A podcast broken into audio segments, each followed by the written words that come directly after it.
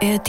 Ich bin sehr überrascht darüber, wie viel lässige Eltern es in Ottensen mhm. gibt. Auch, und auch die Kitas. Also bei meiner Kitas, als mein Kind den ersten Geburtstag gefeiert hat, habe ich zu der Kita, zu der Erzieherin gesagt, du, dann bring ich morgen Kuchen mit, ja? Und sie so, ja, ja aber nicht so einen zuckerfreien Scheiß. Ne? Die Kinder, die Kinder sollen das gut bei mir haben, hat sie gesagt. Dann habe ich gesagt, okay. Oder einmal hat er, einmal habe ich ihn nach Hause geschoben, hatte eine Reiswaffel in, äh, im, im, Mund und dann kam auch eine Kita-Mitarbeiterin hat gemeint, oh nee, so Öko-Zeug musst du essen, armer, das tut mir leid. Also ich, ich liebe aber meine Kita sehr. Viel, viel, viel Hamburg. Hamburg. Der Talk-Podcast von NDR 90,3 mit Daniel Kaiser. Herzlich willkommen zum Podcast mit dem Hamburg-Gefühl. Hier erzählen interessante Menschen, wie sie in dieser Stadt leben und was sie mit dieser Stadt schon alles erlebt haben. Heute mit einem jungen Vater, der selbst auch etwas zur Welt gebracht hat, nämlich ein Buch zum Thema Vatersein. Francesco Giammarco. Moin, hallo. Moin, hi, wie geht's? Francesco Giammarco, das klingt wie ein Künstlername. Ja, ja, also ich werde es meinen Eltern sagen. Die freuen sich bestimmt. Naja, das ist mein echter Name. Da sind sogar noch ein paar dazwischen, aber das. Äh, Wirklich? Welche ja, ja, Sehr viele, sehr Jetzt. viele. Soll ich sie sagen? Ja, bitte, alle. Es, ist, es sind viele. Äh, es ist Francesco, Serafino, Brenno, Gianmarco. Also mehr Italien geht nicht. Ja, mehr Italien, das ist so das große Geschenk, das mir mitgegeben wurde, dass man sozusagen den italienischsten Namen aller Zeiten gegeben hat und dann so hat man mich schön in Deutschland platziert. Deine Eltern kommen aus Italien? Mein Vater ist Italiener und meine Mutter ist Deutsche. Ich habe gelesen im Buch, in, das du schreibst, der war Anwalt. Also der ist, schon, der ist, ist arbeitet also, als Anwalt, genau. Mhm. Der arbeitet auch in Italien, also der pendelt immer zwischen Norditalien und München. Wie viel Italien steckt da? Kannst du noch Italienisch? Ich kann ein bisschen Italienisch, also nicht so gut wie Deutsch. Mhm. Äh, mein Vater kann auch und konnte schon immer sehr gut Deutsch, also ja. ähm, über meine Großmutter. Also ich komme zurecht, aber ich würde jetzt nicht sagen wir mal, das, ich würde jetzt den Podcast hier ungern auf Italienisch machen. Da glaube ich wirklich zu viel. ich auch, ich auch. Ja, genau. Deswegen freue ich mich, dass wir da auf einer, auf einer Wellenlänge sind. Ähm, aber für das übliche reicht's, mhm. würde ich sagen. Du bist Redakteur bei der Wochenzeitung Die Zeit im Gesellschaftsressort und du schreibst darüber, warum es zum Beispiel ein vergiftetes Kompliment ist, wenn man mit einem Promi verglichen wird oder über die Ästhetik von Fußballtrikots. Also eher so leichtere Themen. Ja, ja, ja, sehr. Äh, das klingt immer so ein bisschen äh, abwertend. Nein, soll aber nein, das, nein, ich finde das, nein, äh, ist zwar richtig. Ähm, nee, ich mache das sehr, sehr gerne. Man muss sagen, ich habe eine Kolumne, mhm. äh, eine regelmäßige. Das heißt, es wird sozusagen von mir verlangt, dass ich über diese leichten Themen schreibe. Und das mache ich auch mit großer, großer Freude. Unter anderem äh, die Schönheit von langärmeligen Trikots, ja. die ausgestorben sind. Man muss mal darauf achten, es gibt immer weniger äh, Fußballer, die mit dem langärmeligen Trikot spielen. Mhm. Ähm, äh, Leroy Sané vom FC Bayern ist, ist einer ähm, äh, der letzten. Und ähm, das hat auch damit zu tun, dass die, dass die verschiedenen Sportartikelhersteller äh, die nicht mehr auf den Markt bringen. Mhm. Und ich finde aber, dass das sozusagen das langärmelige Trikot eine gewisse Ästhetik hat und auch eine gewisse Tradition. Ja? Also ja. wenn man jetzt ganz früher zurückdenkt, so Spieler wie Battistuta oder Beckham, die haben immer kurze Hose und dann schön die langen Ärmel gerockt. Das ist eigentlich, über sowas schreibe ich gern. Ja. Offensichtlich, also ja. dein Herz äh, sprudelt ja noch über, wes das Herz äh, voll ist, das geht Absolut, der Mund über. ja, ja, klar. Mhm. Ähm, was war denn so dein Herzensartikel bis jetzt? Wo du sagst so, da bin ich auf Betriebstemperatur, das ist Francesco Giammarco. Uh, das ist schwierig sagen wir so, ich habe mal eine Kolumne darüber geschrieben, wie es ist, wenn die, ähm, wenn meine, als meine Frau äh, befördert worden ist und in eine Führungsposition gekommen ist, mhm. habe ich in der Kolumne darüber geschrieben, die ist die hat viel Resonanz bekommen. Mhm. Da habe ich darüber geschrieben, wie unangenehm das ist, wenn die eigene Frau plötzlich befördert wird. Ähm, weil ähm, man hat eigentlich gedacht, dass man sozusagen sich einig ist, dass es am besten ist, wenn beide sich um meine emotionalen Bedürfnisse kümmern. Und plötzlich ist sozusagen weniger Zeit da, ja. Und die Zeit, die man sozusagen, ich war immer jemand, der gesagt hat, ich brauche Zeit für mich. Mhm. Aber wie sich herausgestellt hat, ist sozusagen die Zeit für sich, die man verlangt und die Zeit für sich, die man gratis bekommt, ganz unterschiedlich. Ja. Also die, die man erkämpft, die ist geil, aber die, die man sozusagen hat, weil die Frau was zu tun hat, ist nicht so schön. Also ein, ein besonders erfolgreicher, resonanzreicher Artikel ist einer, wo man die Hosen runterlässt, ja? So ein bisschen? Äh, na, ich mag ja. sozusagen, und das ist auch das Buch, ich mag so ein bisschen, ich mag dieses Hose runterlassen, äh, ein bisschen. ähm, das kann man jetzt sich überlegen, was das bedeutet. Ich würde aber immer sagen, das ist natürlich, die Leute fragen mich natürlich auch immer, du, du lässt die Hosen runter, das ist ja alles so privat, ist das nicht unangenehm? Und ich würde immer sagen, naja, am Ende bin ich es ja, der bestimmt, wie tief die Hose runtergeht. Deswegen ist da, bin ich meistens mit dem, was ich schreibe, sehr einverstanden. Mhm. Und dann zeige ich es meiner Frau natürlich auch noch, weil ich kein, ich habe ja kein Copyright für ihr Leben. Das heißt, die kann schon auch sagen, nee, das ist mir zu dumm, mach das bitte nicht, schreib das nicht in die Zeitung mhm. rein. Dann sage ich, jawohl, mache ich nicht. Aber grundsätzlich mag ich es und grundsätzlich, ähm, und das ist auch so ein bisschen der Wahlspruch dieses Buches, das ich geschrieben habe, es ist schon einfach so, dass das Leid oder das Missgeschick anderer Leute witzig ist. Mhm. Das ist so. Das der, der, grundsätzlichste Witz auf der Welt ist, Mann rutscht auf Banane aus. Ja. Ne, auf Bananenschale. Mhm. Und man ist ja selbst immer jemand anderes für irgendjemanden. Und wenn man dann was, was Lustiges schreiben will, dann muss man halt ein bisschen die Hose runter. Also ein bisschen auch das gute alte deutsche Wort Schadenfreude. Das hat er nicht von mir. So heißt das Buch, denn du bist Vater geworden, du hast einen Sohn und in diesem Buch überlegst du jetzt, wie das war, als du groß geworden bist. Wie ist das, aufzuwachsen? Was kann da alles schiefgehen? Was, äh, was muss dazugehören auch? Äh, auch an Scheitern oder so. Äh, warum hast du das Buch geschrieben? Ja, das Buch habe ich geschrieben, weil mir etwas sehr ähm, Komisches passiert ist. Ich fand es sehr, sehr seltsam, als das passiert ist. Ich habe sozusagen erfahren, dass, ich, dass ich einen Sohn bekomme. Wir waren, ich war mit meiner Frau in der Praxis und dann haben wir das alles gemacht und wir haben auf den Bildschirm geguckt und dann hat die Frau gesagt, die Frau Ärztin gesagt, hier, da sieht man, hier ist der, der Schniebi, hat sie gesagt, so. Und, und dann habe ich gemerkt, zu sehr zu meiner, zu meiner Überraschung, ähm, dass mich das mit einer gewissen Traurigkeit erfüllt hat. Ich war so ganz melancholisch. Mhm. Ich war so ganz melancholisch und äh, ich habe auch ein Tränchen verdrückt. Und das war ganz komisch, weil ich habe mich sehr, ich habe mir sehr viel Mühe gegeben, um dieses Kind zu machen. Ja, also ja. das ist sozusagen, ich war eigentlich ein freudiger Tag. Aber irgendwie hatte ich so ein komisches Gefühl von, ähm, oh, jetzt nochmal das Ganze. So, als mhm. ich, als ich erfahren habe, dass es ein Junge war. Ja. Also ich glaube, das war entscheidend.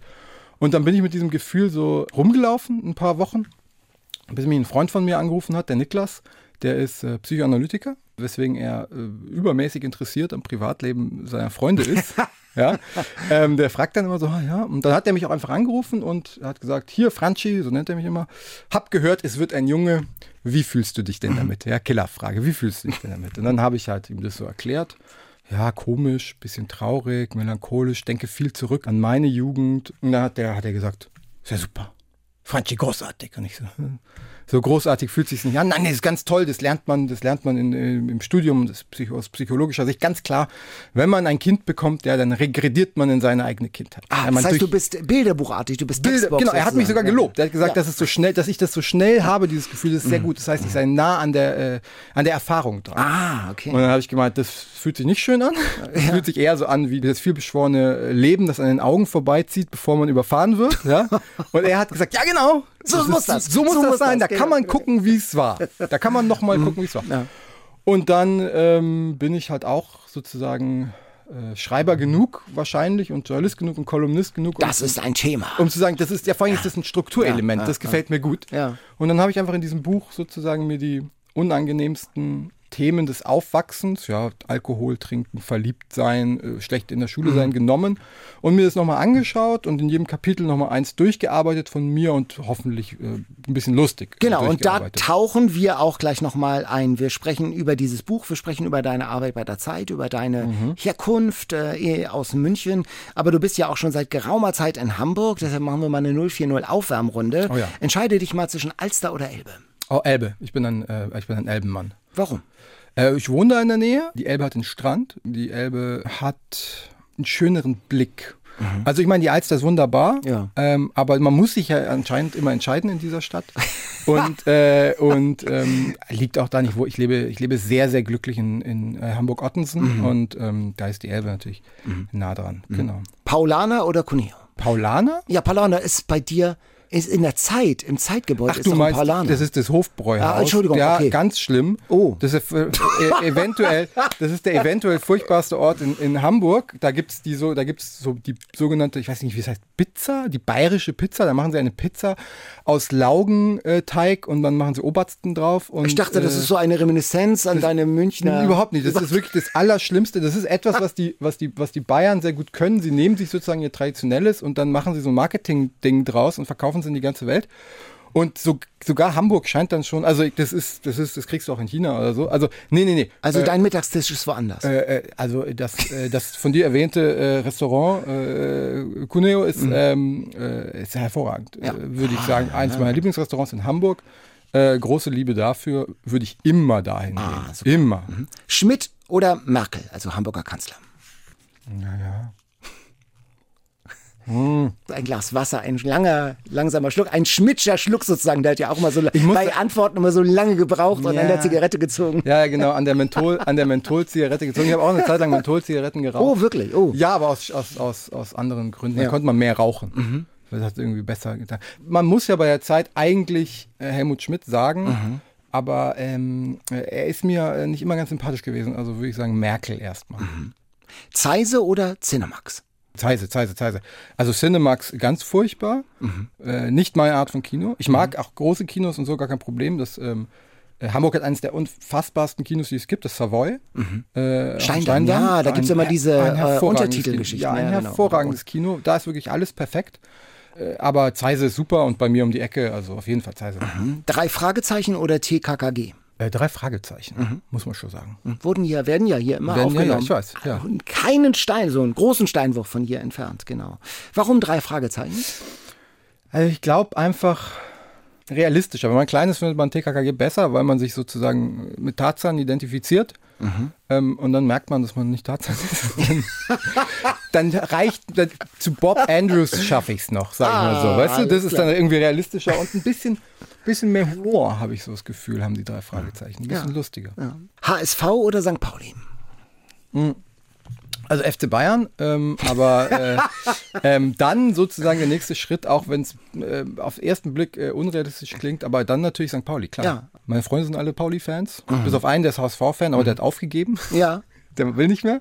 Und, ähm, und ich glaube, dass das sozusagen, es gibt ja auch eine Fan, es gibt auch eine ich weiß nicht, ob die Fanfreundschaft offiziell ist, aber ich glaube, es gibt zwischen den Ultragruppen gewisse Sympathien. Und ich glaube, dass das auch, dass die auch, äh, auch wenn es sehr unterschiedliche Vereine sind, äh, ähnliche Probleme haben. Die sind sozusagen beide in so einem Spannungsverhältnis von so totaler Vermarktbarkeit äh, wie ja bei Pauli auch ist, weil du ja, sozusagen klar. überall diesen Totenkopfflagge an Hunden und überall siehst.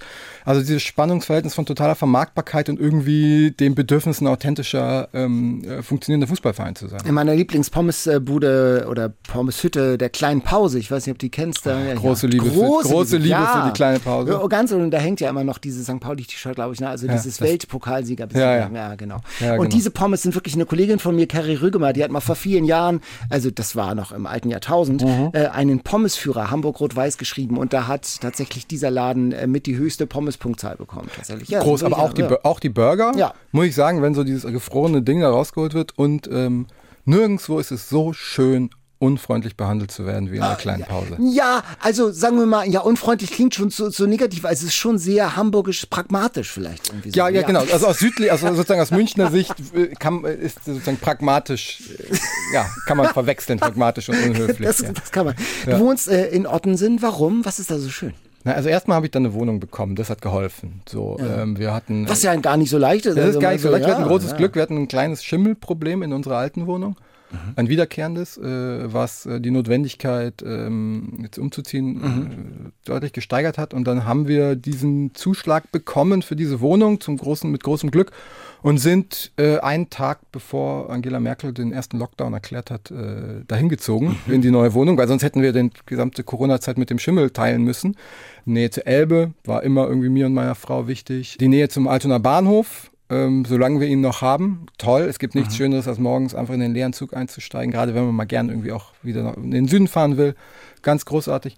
Generell, jetzt mit Kind, muss ich sagen, ist Ottensen einfach ideal, weil Ottensen als so Mikrokosmos gut funktioniert. Mhm. Also meine eigene Mutter hat immer die hat drei Kinder sozusagen äh, großgezogen und durch die Pendelei meines Vaters, wie du eben erwähnt hast, auch oft ein bisschen alleine. Und die hat gemeint, das ganze Geheimnis war, alles, was man braucht, in einem überschaubaren Radius zu haben. Äh, und ich würde sagen, dass Ottensen genauso ist. Ein Dorf. Es ist ein bisschen ein Dorf, macht es aber sehr, sehr schön und einfach da zu leben, ja. Mhm. Du kennst München, du kennst Hamburg. Was ist typisch Hamburg? Ich finde immer die Unterschiede nicht so groß, wie man denkt zwischen mhm. München und Hamburg. Ich habe da immer, ich habe auch äh, fünf Jahre in Berlin gelebt und finde eigentlich den Unterschied immer größer zu Berlin. Ja. Äh, ich finde Hamburg und München eigentlich sozusagen in der Größe der Stadt vergleichbar, ja. äh, in den Wegen, die man zurücklegen muss, vergleichbar in dem äh, Klientel, auch wenn man das nicht denkt, aber sozusagen, es gibt sozusagen das, die, das die, wie sagt man, geldigen Leute, die gibt es sozusagen in beiden Städten, ja, die, ähm, die, ähm, die Jurastudenten, die ähm, Polohemden tragen und Segelschuhe, die gibt es in beiden Städten. Die tauschen sich auch, glaube ich, regelmäßig aus, habe ich so das Gefühl, mhm. zwischen München und Hamburg. Das heißt, ich glaube, eine gute Funktionsjacke ist das, was den Hamburger eindeutig vom Münchner unterscheidet. Äh, in, also in meinem Fall war das sozusagen der Moment, als ich mich als Hamburger das erste Mal als Hamburger oder als in Hamburg Ansässiger gefühlt habe, als ich gesagt habe, okay, jetzt ist Schluss mit dem Wollmantel und dem Zeug, jetzt kaufe ich mir eine ordentliche Funktionsjacke, um das hier zu überstehen. Genau, das macht den richtigen Hamburger aus. Jetzt als Vater, die Kitas in Otten sind, die mhm. sind ja so ein besonderes Biotop, die haben eine ganz eigene Thermik. Dörte Hansen hatte ja schon davon sehr anschaulich in ihrem Roman Altes Land geschrieben, von so einem besonderen Schlag Mütter und Erziehungsberechtigter. Mhm. Ist es so wie, die, wie das Klischee? Du beschreibst es ja ganz ähnlich, dass da Kinder aus der Kita genommen werden, äh, weil da Kokoswaffeln verteilt wurden und weil das nicht dem Ernährungskonzept der Eltern entspricht. Ja, also gibt es beides sozusagen. Ich weiß jetzt nicht, ob nicht auch die Mamas in Eppendorf speziell sind, wenn sie, wenn die Kinder irgendwie was Falsches zu essen bekommen. Kein Porridge zum Frühstück, weiß ich nicht. Mhm. So. Ähm, also gibt es beides, ja. Ähm, äh, man trifft natürlich immer auf diese, auf die Mütter, die ähm, die sehr bedacht darauf sind, was die Kinder zu sich nehmen und das Gefühl haben. Und das ist ja auch so ein Thema, was man immer wieder, wieder trifft, was ich auch in diesem in der Arbeit an diesem Buch gemerkt habe, sozusagen das Gefühl, man muss das Leben seiner Kinder sozusagen so optimieren, dass da ein gutes Kind rauskommt, ja, und, und alle Faktoren irgendwie immer in Kontrolle haben, ja, wann geht er ins Bett, was isst er und so weiter und so fort, oder sie. Die gibt es und es gibt aber ehrlich gesagt ziemlich, ich bin sehr überrascht darüber, wie viel lässige Eltern es in Ottensen äh, mhm. gibt. Mhm. Auch, und auch die Kitas. Also bei meiner Kitas, als mein Kind den ersten Geburtstag gefeiert hat, habe ich zu der Kita, zu der Erzieherin gesagt, du, dann bring ich morgen Kuchen mit, ja? Und sie so, ja, ja aber nicht so einen zuckerfreien Scheiß. Ne? Die Kinder, die Kinder sollen das gut bei mir haben, hat sie gesagt. Dann habe ich gesagt, okay. Oder einmal hat er, einmal habe ich ihn nach Hause geschoben, hatte eine Reiswaffel in, äh, im, im, Mund und dann kam auch eine, die äh, kam auch eine Kita-Mitarbeiterin, hat gemeint, oh nee, so Öko-Zeug musst du essen, armer, das tut mir leid. Also ich, ich, liebe aber meine Kita sehr. Also sozusagen, es gibt beides, würde ich sagen. Das klingt erfrischend. Das heißt, ihr seid eher so auch im Team lässig, ja? Ähm, ja, wahrscheinlich. Also ich, das ist schwierig zu sagen, weil es natürlich auch totale Paranoia und Hysterie bei uns gibt oder mhm. bei mir, mhm. mehr bei mir. Aha, ja, interessant. Äh, es ist auch so ein bisschen eine, wahrscheinlich so ein bisschen eine Notwendigkeit. Ich meine, meine Frau ist voll berufstätig, ich bin voll berufstätig. Da muss man wahrscheinlich ein bisschen lässiger, bisschen lässiger an den Tag legen, sonst funktioniert es auch gar nicht. Und das Kind macht es einem auch einfach. Also es kommt auch immer aufs Kind an. Und wir haben einen, der da einigermaßen mitarbeitet. Der ist jetzt zwei, so? Der ist jetzt zwei, der ist im mhm. Oktober zwei geworden, genau. In dem Buch geht es eben darum, dass du Vater geworden bist und dass du Vater geworden bist. Das ist schon eine Überraschung, denn du beschreibst das ja sehr direkt, deshalb können wir ja sehr offen drüber reden. Ach so, Sag ja, mal, deine, deine Schwimmer meiden das Tiefe sozusagen. Ja, ja, das, äh, das Pulver war, äh, war feucht. Ja, äh, genau. genau ähm. Aber angenommen, ich weiß, ich bin in, in dieser Hinsicht nahezu unfruchtbar oder es ist kompliziert oder so und dann klappt es doch, wie durch ein Wunder. Also ich sag mal, ich als Leser habe mich schon gefragt, welche anderen Optionen sind dir da durch den Kopf gegangen? Ich kann dir sagen, woran es geklappt ja. hat. Ja, ich habe aufgehört zu rauchen. Ja. Ja, und ich habe äh, mein Gemüse gegessen ja, und habe immer kalt geduscht und habe Sport gemacht und dann ging hat's geklappt. Wirklich Lebenswandel, Lebenswandel so. Ähm, cool. mhm. Ja, würde ich sagen. Also nein, nicht nur äh, sozusagen. Es war auch einfach, also das kann man jetzt hier auch mal einfach als Public Service Announcement sozusagen sagen. Also äh, männliche Unfruchtbarkeit oder schlechte, äh, ein schlechtes Spermiogramm, äh, ja, hängt halt oft zusammen mit der sogenannten äh, Varikozele, ich, äh, mit einer Krampfader im Hoden. Das ja. ist ein, ein gar nicht so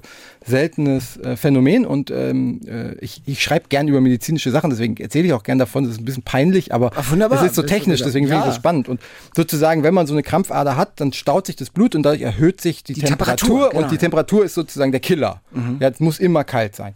Die kann man sich entfernen lassen. Also wenn man zum Arzt geht und man ähm, ein Urologe sieht, das, ist, das gibt's, dann überweist er einen an die ans UKE hier und dann machen die das Zip, machen die das weg. Es ist wirklich Zip. Es ist, also es macht genau das, es macht genau das Geräusch, das äh, Moskitos machen, wenn sie gegen so einen, so einen Mückentöter gegen so einen leuchtenden Mückentöter fliegen. Weißt okay. du, so für die Moskitos geht es nicht so gut aus. Aber für, für die, die, Moskitos geht es nicht so gut aus, ja aber für die, die Krampfader wird auch rausgezogen, aber für die kleinen Schwimmer ist es dann besser. Und es ist aber sie haben ein bisschen auch wie beim Zahnarzt, so die Betäubung ist ja manchmal das Härteste. Ja, Klingt jetzt ein bisschen wild, aber ich finde die Betäubung beim Zahnarzt unangenehmer. Echt? Achso, okay. Ja, Alles also die geben okay. einem so einen Spritz ja. und dann spürt man nichts und so. Und ah, okay. es, ist, es ist ein bisschen, es ist halt komisch, wenn Leute sich so über ihren Tag unterhalten, während mhm. sie sich über deine Genitalien beugen. Das ist sozusagen komplett seltsam, aber also man gewöhnt sich dann schnell daran, dass diese Menschen komplett unbeeindruckt sind mhm. von dem, was sie sehen. Und dann ist das auch okay. Dann kommt das Kind, warst du dabei? Als das Kind geboren ja. wurde, oh ja, ja, ja, auf jeden Fall, klar. Man, ist man nicht immer dabei? Ist ich weiß das, es nicht. Also, also, ich war dabei. Ich habe mhm. auch keine, äh, mir wurde auch keine andere Option gegeben. Ach so, okay. gesagt. Und hätte ich auch nicht gewollt. Mhm. Also das ist schon eine anstrengende Angelegenheit. Da kann man schon. Also ich, wenn ich ein Kind gebären würde, hätte ich gerne jemanden dabei, den ich mag. Ja. Mhm. Und dann beginnt sozusagen die große Reflexion dann auch in dem Buch und es geht in deinem Buch und da reflektierst du und erinnerst dich an deine eigene Kindheit, an dein Aufwachsen. Es geht um Gewalt und Ballerspiele, so um Waffenspiele, ja. um Gewaltfantasien, die man so als Junge dann irgendwie auch hat mit Schwertern und keine Ahnung. Ja. Es geht um Schule und Schulfrust, es geht um Alkoholkonsum, gerade so in der Pubertät und das liest sich schon so, als hättest du dir da schon regelmäßig einen reingelötet, oder? Ja, also das ist immer auf der einen Seite ja, ich habe immer einen reingelötet, auf der anderen Seite glaube ich, dass ich in diesem Buch nicht nichts anderes beschreibe als sozusagen die normalen Verwüstungen eines Teenagerlebens, mhm. ähm, wenn man sozusagen also ich glaube, dass die Eltern meiner Generation, also die, die Generation meiner Eltern vielmehr, weil wir gerade von diesen Orten, mhm. Mamas gesprochen haben, die versuchen ja. sehr viel zu kontrollieren. Ich glaube, dass, dass sozusagen meine Eltern und die Generation meiner Eltern sehr viel lockerer war. Mhm. Und das hat auch viele Freiheiten ermöglicht. Aber Freiheiten bedeutet halt auch sozusagen Verwüstung und, und, und, und die Möglichkeit, dummes Zeug zu machen. Und ja, Jugendliche sind halt, und das ist, finde ich, eher das Interessante und auch das Lustige, dass Jugendliche was Dummes machen und dann denken sie sich, das war ja super. Und dann machen sie es nochmal. sozusagen so dieses Be die bewusste Dummheit ist eigentlich ja. ziemlich das Lustigste an der ganzen Sache. Ja. Weil man trinkt zu viel und es geht einem furchtbar und man denkt sich nicht, das mache ich nie wieder, sondern man denkt sich, ja krass, okay, wann geht's weiter? So. Es war auch ein bisschen eine andere Zeit. Mhm. Ich glaube, das kommt auch nochmal hinzu. Ja? Also ich will jetzt nicht irgendwie so tun, als ob ich vom Krieg erzählen würde. Aber ich glaube, dass sozusagen allein schon irgendwie frühe 2000er ja. ähm, Alkohol bekommen, Alkohol war einfacher, Alkohol trinken war einfacher. Es gab viel mehr Alkoholwerbung. Ja ich glaube, dass da einfach sozusagen es weniger Bewusstsein gab äh, in allen Schichten und allen Altersklassen, was Alkoholkonsum angeht. Ich glaube, es ist heute schon ein bisschen anders. Mhm. Kommt mir vor. Was ist denn jetzt sozusagen das Ergebnis deiner Reflexion? Was bedeutet das? Also wenn jetzt dein Sohn äh, mit, mit 14, 15 oder die fangen jetzt auch noch mit 12 dran, äh, will dann irgendwie so ein Ballerspiel spielen oder so oder äh, er hat keinen Bock auf Schule, würdest ja. du ihn dann ermutigen? Also was, was, was, ja, was also je, dann jedes, jedes dieser Themen hat natürlich sozusagen seine eigene Reflexion, sein eigenes Ergebnis. Mhm. Also das Gesamtergebnis des Buches ist einfach, dass man sich, dass man sich ein bisschen weniger Sorgen macht und dass man merkt, dass dieses Gefühl, das ich da beschrieben habe, vor allem mit mir zu tun hat. Und das ein Kind zu bekommen halt einfach schon der ultimative Akt des Erwachsenswerden, äh, Erwachsenwerdens ist und dass man sich dann mit seiner eigenen Jugend beschäftigen muss, mhm. zwangsläufig und das ist normal und so. Und das hat mit meinem Kind aber erstmal nichts zu tun. Das ist mhm. mein, mein Shit mhm. sozusagen. Und jetzt im Spezifischen muss man einfach sich ein bisschen mit seinem Kind auseinandersetzen. Das klingt jetzt alles so banal, man muss sich mit seinem Kind auseinandersetzen. So. Also jetzt konkret, wenn der Ballerspiele spielen ja. würde. Ich glaube, ich hätte nicht so ein Problem damit, weil mhm. ich aus meiner eigenen Erfahrung, und das habe ich gemerkt, also ich war ja eher, eher eigentlich erschrocken darüber, mich daran zu erinnern, mit wie viel, wie viel Gewalt ich gespielt habe. Mhm.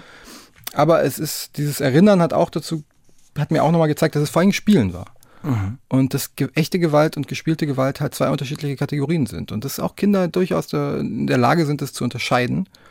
Und ich glaube, ich würde das auch bei meinem Kind zu so sehen. Und ehrlich gesagt, ich glaube, mir ist es lieber, wenn der irgendwie ein bisschen Ballerspiele spielt und irgendwie ein, ein Headset anhat und mit anderen Leuten irgendwo spielt und mit denen mhm. kommuniziert. Ich glaube, das ist gesünder, als wenn er, keine Ahnung, nur auf Instagram rumhängen würde und mhm. sich nur Bilder anschauen würde und es keinen sozusagen sozialen Faktor, mhm. keine soziale Komponente geben würde. Ich glaube, dass das sehr viel schlechtere Wirkung äh, auf ihn mhm. hätte als und so bei Alkohol, also ich meine, aus dir ist ja was geworden. Du arbeitest bei der Zeit, also das heißt, es gibt ja ein Happy End sozusagen. Äh, würdest du, wie, wie wärst du, also es ist schon doch auch interessant, also was folgt daraus? Wenn er jetzt, also es dauert ja noch ein paar Jahre, äh, be bevor er den ersten Kontakt mit, mit Alkohol hat, aber ja. wie, wie, wie kannst du das schon vorhersehen naja, und antizipieren? Ich, was, was, was? Ich glaube, mein, ich glaube, was ich, was mich eher betrübt, im, was mich eher betrübt, wenn ich daran zurückdenke, wie ich früher Alkohol getrunken habe, mhm. ist nicht, dass ich Alkohol getrunken mhm. habe, sondern dass ich sehr unbewusst gemacht habe und manchmal sozusagen es gemacht habe, anstatt etwas anderes, was mir auch Spaß gebracht mhm. hätte. Und ich glaube einfach, dass der das hoffentlich versteht, dass man, weil ich trinke auch Alkohol, ja. Ich werde jetzt mhm. nicht mich hinstellen und sagen zu meinem, also ich, ich vertrag's nicht mehr, aber es hält mich auch nicht mehr davon an, nicht davon ab. Und also, dass der, wenn, wenn der irgendwie mal was trinkt und gern Party macht und irgendwie ähm, Bock hat, ähm, einen zu saufen, dann finde ich das eigentlich, glaube ich, okay. Mhm.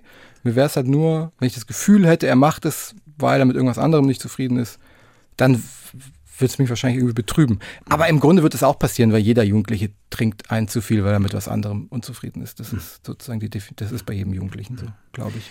Hast du das Buch vor dem Erscheinen auch äh, anderen Leuten gezeigt, die möglicherweise auch drin vorkommen? Ja, selbstverständlich. Mhm. Das mache ich wie mit der Kolumne. Ja. Äh, die Leute, die drin vorkommen, die können sich das anschauen und können auch sagen, nein, das gefällt mir nicht, das gefällt mir nicht. Genau, ja. Du willst wissen, wie die reagiert haben ja. wahrscheinlich. Ja, genau. Also, meine Schwester, meine Schwester fand es super. Ähm, mein Bruder fand es auch äh, gut. meine Mutter war sehr lustig, die hat so gesagt, ach, das finde ich ganz schön, ich kann da auch mit leben, wie ich vorkomme, aber ich erinnere doch einiges anders. Ja, aber im Buch steht auch sie mit, mit Weichzeichner. Du gehst da sehr stark mit dir ins Gericht, wie du mit deinen Eltern auch umgegangen bist. Mhm. Und sie hat gesagt, ach Gott, du warst halt ein Teenager. Ja. Das heißt, sie preist das mit ein in ein in übliches Pubertäts. Äh, das ist das, ja, ich würde sagen, das ist das Privileg der Mutterschaft. Also das mhm. ist sozusagen, sie hat mich gemacht, sie hat mich da in die Welt äh, rausgeworfen und wenn sie das jetzt so, das, das, die preist das mit ein. Die hat das damals auch mit eingepreist. Mhm. Die hatte auch ihre eigene Jugend. Genau, das ist halt einfach, das hat, das hat die einfach so gesehen. Und äh, ich finde, also ich kann da total gut mit leben, dass ich manche Sachen anders sehe als sie oder sie manche Sachen anders sieht als ich. So, und mein Vater, der hatte ein, da war ein böser Gag, den wiederhole ich jetzt auch nicht, da kannst du mhm. schon mal sagen, den hat er gesagt, mach den bitte raus, das ist, den findet er, findet er nicht schön, dann habe ich dann den rausgenommen. Und grundsätzlich war der auch einverstanden. Also der hat eher ein grundsätzliches Problem, oder nicht ein grundsätzliches Problem. Ich glaube, dieses Hose runterlassen ist ihm eher fremd. Mhm aber ähm, er hat jetzt nicht irgendwie gesagt, dass er mich enterbt oder dass er nichts mehr mit mir zu tun haben will. Im Gegenteil, er mhm. fragt immer, wann das Buch kommt. Ah, und ja. ich sage es ihm dann immer, also er fragt immer neu. und so und außerdem schreibe ich auch, manchmal schreibe ich auch eine Kolumne über ihn und das äh, findet er auch, glaube ich, ganz lustig ah, eigentlich. Lustig. Ah, Deswegen cool. ist das eigentlich gut gelaufen. Meine Frau hat es natürlich gelesen. Das Kind hat es halt nicht gelesen. Das ja. ist natürlich das große Problem, dass das Kind äh, sozusagen die einzige Person ist, die nicht, die es nicht abnehmen konnte. Und mhm. ähm, da muss ich darauf spekulieren, dass er dass es ihm dann gefällt, wenn er alt genug ist. Man begleitet dich sozusagen durch Tiefen, durch Untiefen und durch Höhen und äh, auch deine Irrungen und Wirrungen bei der Berufssuche und wie du an einen seltsamen journalistischen Chef gerätst, der äh, sehr komisch mit dir umgeht und mhm. ähm, du hast aber trotzdem, habe ich den Eindruck äh, gehabt, da, da einiges gelernt und jetzt bist du im Olymp unter journalistischen Gesichtspunkten angekommen. Ich meine, bei der Zeit, mhm. wie, hast, wie schafft man das denn? Ähm, wie schafft man es zur Zeit zu kommen? Äh, man wird woanders rausgeschmissen, äh, das hilft. Man wird woanders rausgeschmissen oder man wird woanders, gibt es keine Verwendung mehr für einen und dann, dann zieht man zu seiner Freundin die, ist in, die war in Hamburg. Ja. Das war der erste Schritt. Ja. Ich habe sozusagen hab mich bei meiner Freundin reingezeckt, nachdem ich keinen Job mehr hatte. Das war der erste Schritt und ähm, der zweite Schritt war einfach, man, man, man lebt halt so ein bisschen als freier Journalist und dann kriegt man eine Elternzeitvertretung. Hammer Strategie. Ja, genau. Und, und dann beweist man sich. Und die Elternzeitvertretung, habe ich das richtig verstanden? Es ging um einen Newsletter als Ghostwriter, ne? Nee, nicht ganz. Ich habe sozusagen als Ghostwriter für einen Newsletter geschrieben ähm, das war aber sozusagen ein Freelance-Job, das war ein freier Job, dafür habe ich Honorare bekommen. Bei der Zeit schon? Bei der Zeit schon, genau. Und war dieser Newsletter, war das die App-Vertiefung? Ähm, das ja, also wie viele Newsletter gibt es denn in Hamburg? Ich wollte gerade sagen, also, aber das hat mich ja fast ein bisschen erschüttert, dass die App-Vertiefung mit Ghostwritern arbeitet. Ich habe ja immer gedacht, das ist der, zu, die Zuspitzung äh, des Authentischen. Da sitzt der Redakteur, der da unterschreibt. Jetzt mache ich die App-Vertiefung kaputt. Nein, also, der, äh, der Redakteur, erstmal ist das schon viele, ist das jetzt schon viele Jahre her, in die äh, App-Vertiefung Vertiefung in der jetzigen Form wird anders, äh, wird bestimmt anders gemacht. Und den schreibt schon der jeweilige Redakteur, äh, der da auch unterschreibt. Äh, das macht der, machen die auch sehr gut. Aber wenn man da ins Impressum schaut, deswegen ist Ghostwriter auch nicht das, der richtige Begriff, wenn man da ins Impressum schaut, mhm. dann sieht man schon, dass da ähm, mehr Leute beteiligt Leute sind. Beteiligt sind. Mhm. Anders wäre die hohe Qualität dieses Newsletters auch nicht machbar. Das man, nach außen sieht es mal so, und da sitzt einer und schreibt irgendwie an seiner alten Schreibmaschine tick, tick, tick, tick, tick, tick genau, und in Wahrheit, das ist ein reißt Team. er die Papiere ja, raus, und dann muss irgendeine arme Assistenz muss das dann übersetzen. Genau. Ja, genau. Über diesen Job bist du dann zur Zeit gekommen. Ich bin mhm. dann sozusagen, ja, ich über Der ist lustig, der kann das, der ja, kann Nein, eigentlich nicht. Ich habe dann über den Job bin ich zu einem anderen Job beim, beim Spiegel gekommen. Aha. Der war nur, der war sozusagen nur halbe Zeit und dann habe ich par parallel frei für die Zeit geschrieben. Mhm.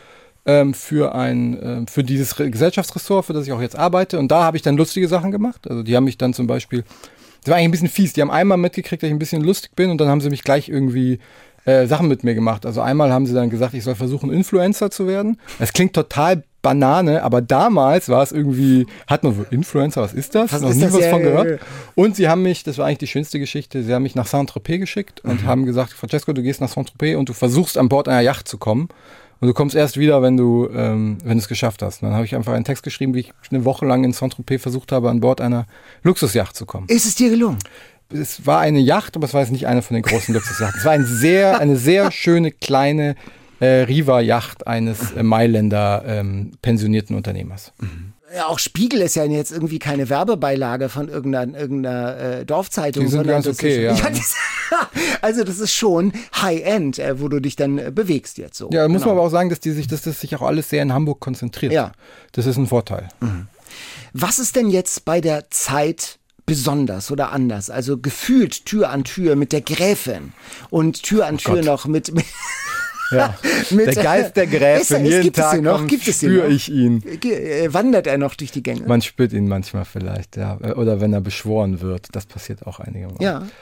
Also an die Gräfin, ich denke nicht so oft an die Gräfin, wenn ich im, im Büro bin. Aber du wirst wissen, was das Besondere Ja, was, was ist das Besondere? Also gibt es dann so eine Zeit, du kennst ja mehrere Redaktionen, Ja. was ist so das Zeitspezifische? Erstmal aus meiner ganz persönlichen Sicht ist die Zeit einfach ein sehr guter Arbeitgeber Mhm. ein sehr angenehmer. Das macht die Arbeit äh, leichter. Und dann haben wir einfach bei der Zeit das unglaubliche äh, Privileg, dass wir ähm, noch mit einer gewissen Ruhe und einer gewissen Sorgfalt äh, an unseren Geschichten arbeiten. Mhm. Und dass da einfach, das klingt jetzt so ein bisschen blöd, aber dass da einfach hohe Standards herrschen und auch alle an einem Strang ziehen, diese Standards äh, zu, ähm, zu erreichen. Und das ist jetzt nicht nur, das sind jetzt nicht nur die schreibenden Kollegen, die natürlich alle irgendwie äh, in ihrem, in ihrem Fach sehr, sehr gut sind, sondern das sind auch die Kollegen aus der äh, Grafikredaktion, das sind die Bildkollegen, das, ist, das, das sind die sind alle sehr, sehr gut. Und die haben alle eine große Freude daran, sehr, sehr gute Arbeit zu machen.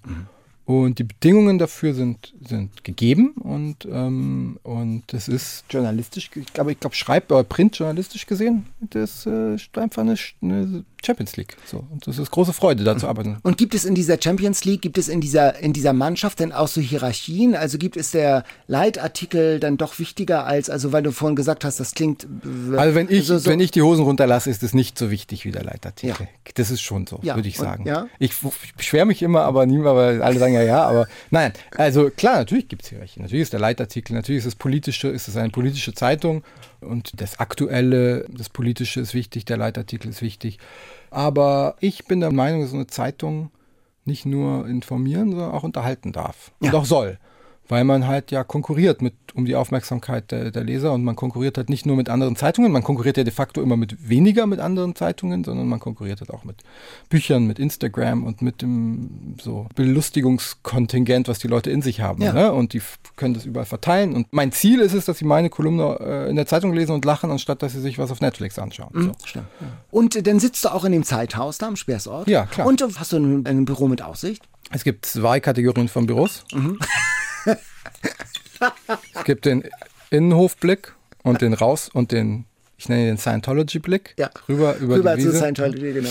Der das ist der bessere Ja. und ich habe den anderen. ich habe die, ich hab die Lüftung vom Burgerladen, der um die Ecke ist. Bei mir riecht es um die Mittagszeit immer nach Fritten. Das ist. Dann wiederum fühlt man sich nicht so privilegiert. Dann denkt man sich so, hm, ah, okay. Das ist die Aber Zeit. Wenn ich. Leitartikler wäre, dann würde ich in einem anderen Büro sitzen. Das ist eine Unverschämtheit. Äh, wunderbar. Äh, wir haben bei uns im Podcast einen Fragebogen Mhm. und da lautet die erste Frage, wenn du König von Hamburg wärst, was würdest du als allererstes ändern? Du hättest alle Macht, was stört dich? Wenn ich König von Hamburg wäre, also die, die Macht eines Königs ist wahrscheinlich, äh, beinhaltet wahrscheinlich nicht, Hamburg auf den Breitengrad von ungefähr Höhe Gardasee zu, zu setzen. Das geht wahrscheinlich nicht. Ah, das würde sogar die Macht eines Königs äh, Ja, aber ich habe einen, genau. tatsächlich ein Thema, was mir sehr am Herzen liegt. Und zwar, wenn ich König von Hamburg wäre, dann würde ich den meiner Meinung nach ein bisschen unangenehmen Slogan, die schönste Stadt der Welt, äh, abschaffen. Mhm. Äh, ich finde, dass Hamburg eine wunderbare und eine tolle Stadt ist. Und ich finde, dass eine so schöne Stadt wie Hamburg es nicht nötig hat, so einen Slogan zu haben, weil dieser, dieser Slogan impliziert schon, dass er nicht stimmt. Keine Stadt, die von sich selbst behauptet, dass sie die schönste Stadt der Welt ist, der Welt, ja, kann das wirklich sein. Das ist irgendwie, ich finde es irgendwie provinziell, das, diesen Slogan. Und, und ich finde es eine Provinzialität, die sozusagen Hamburg, die Hamburg gar nicht hat. Wenn dann die, dieser Slogan vielleicht weg ist, dann geht vielleicht auch so ein bisschen die, die Eventkultur in Hamburg runter. Ähm, äh, es gibt schon sehr viele Veranstaltungen, Großveranstaltungen in Hamburg immer und äh, unter denen leide ich ein bisschen. Ich würde auf jeden Fall den Marathon wahrscheinlich irgendwie aus der Stadt raus, Ja. rausschieben und Schlagermove, mei, muss man, kann man drüber Ich habe ja auf. St. Pauli äh, gewohnt, ja, da würde ich vielleicht ganz auf deiner Seite und diese Harley Days, also da geht also Stimmt, da, die Harley Days- Ich habe wirklich 20 Jahre auf St. Pauli gewohnt und das war Das wirklich ist furchtbar, äh, ne? das ist furchtbar. Es ist einfach muss man, furchtbar. Muss man ist einfach fliehen, furchtbar. Man muss fliehen Stadt, und es ja. sind so viele. Ja. Und ich verstehe nicht, warum es so viele sind. Hafengeburtstag können wir behalten. Ja. Können wir uns drauf einigen. Ah. Ja, Hafengeburtstag, cool. Ähm, und aber wirklich, ich bin, also ich habe ich hab Kinofilme verpasst, weil ich nicht über die Königstraße drüber gekommen bin. Und ich weiß ich habe an der Königstraße gewohnt und auf der anderen Seite vor meiner Haustür war die S-Bahn, ich bin nicht drüber gekommen. Krass. Weil, weil Marathon war.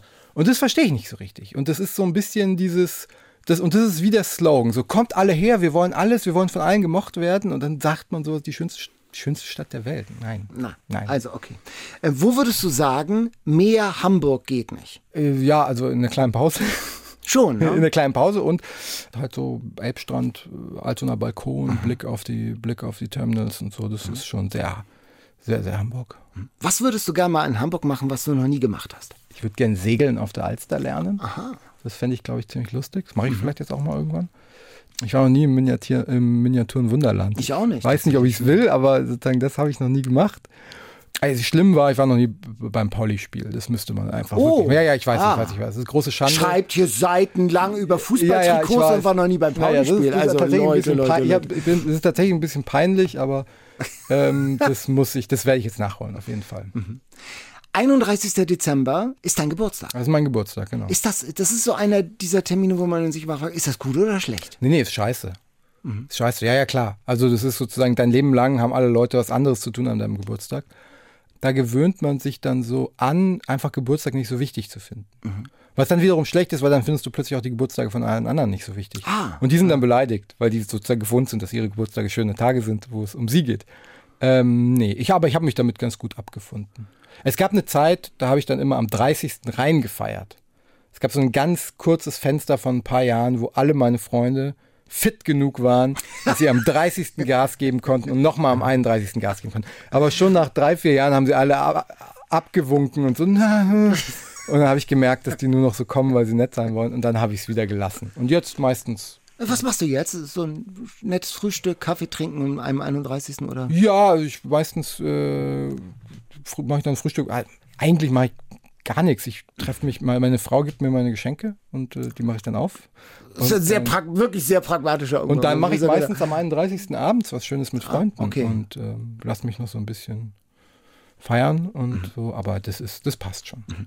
Es ist ja ein ganz besonderer Moment, dass das Buch, das erste Buch, wie fühlt sich das an? Ah, gut. Es fühlt sich sehr gut an. Ähm, äh, ist natürlich gleich für jeden, der irgendwie schreibt und vielleicht auch speziell für Leute, die irgendwie so dieses persönliche Schreiben machen oder so Kolumnen mhm. schreiben. Es ist toll, das mal gemacht zu haben. Es ist toll, es geschafft zu haben. Das ist ja schon so ein Berg.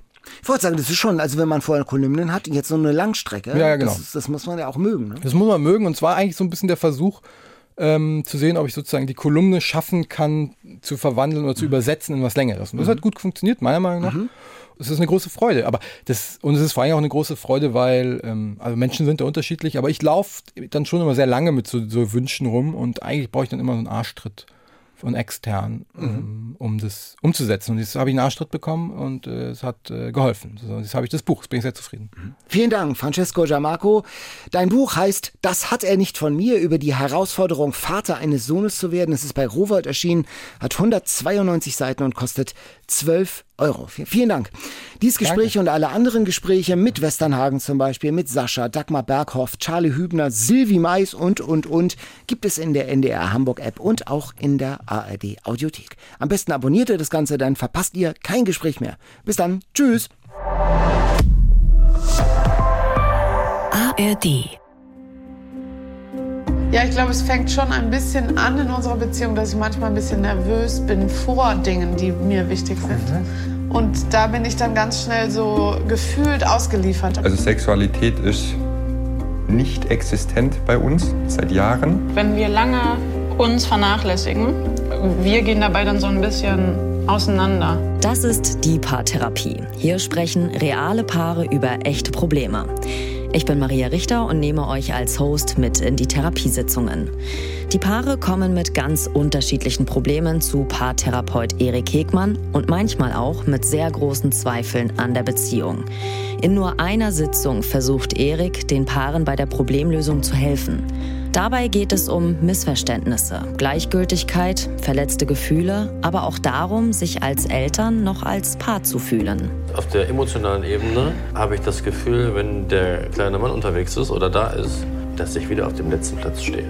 Und mir das, was ich jetzt mir vier Jahre lang erarbeitet habe, unsere Tochter ist vier, von einem auf den anderen Tag wieder weg ist.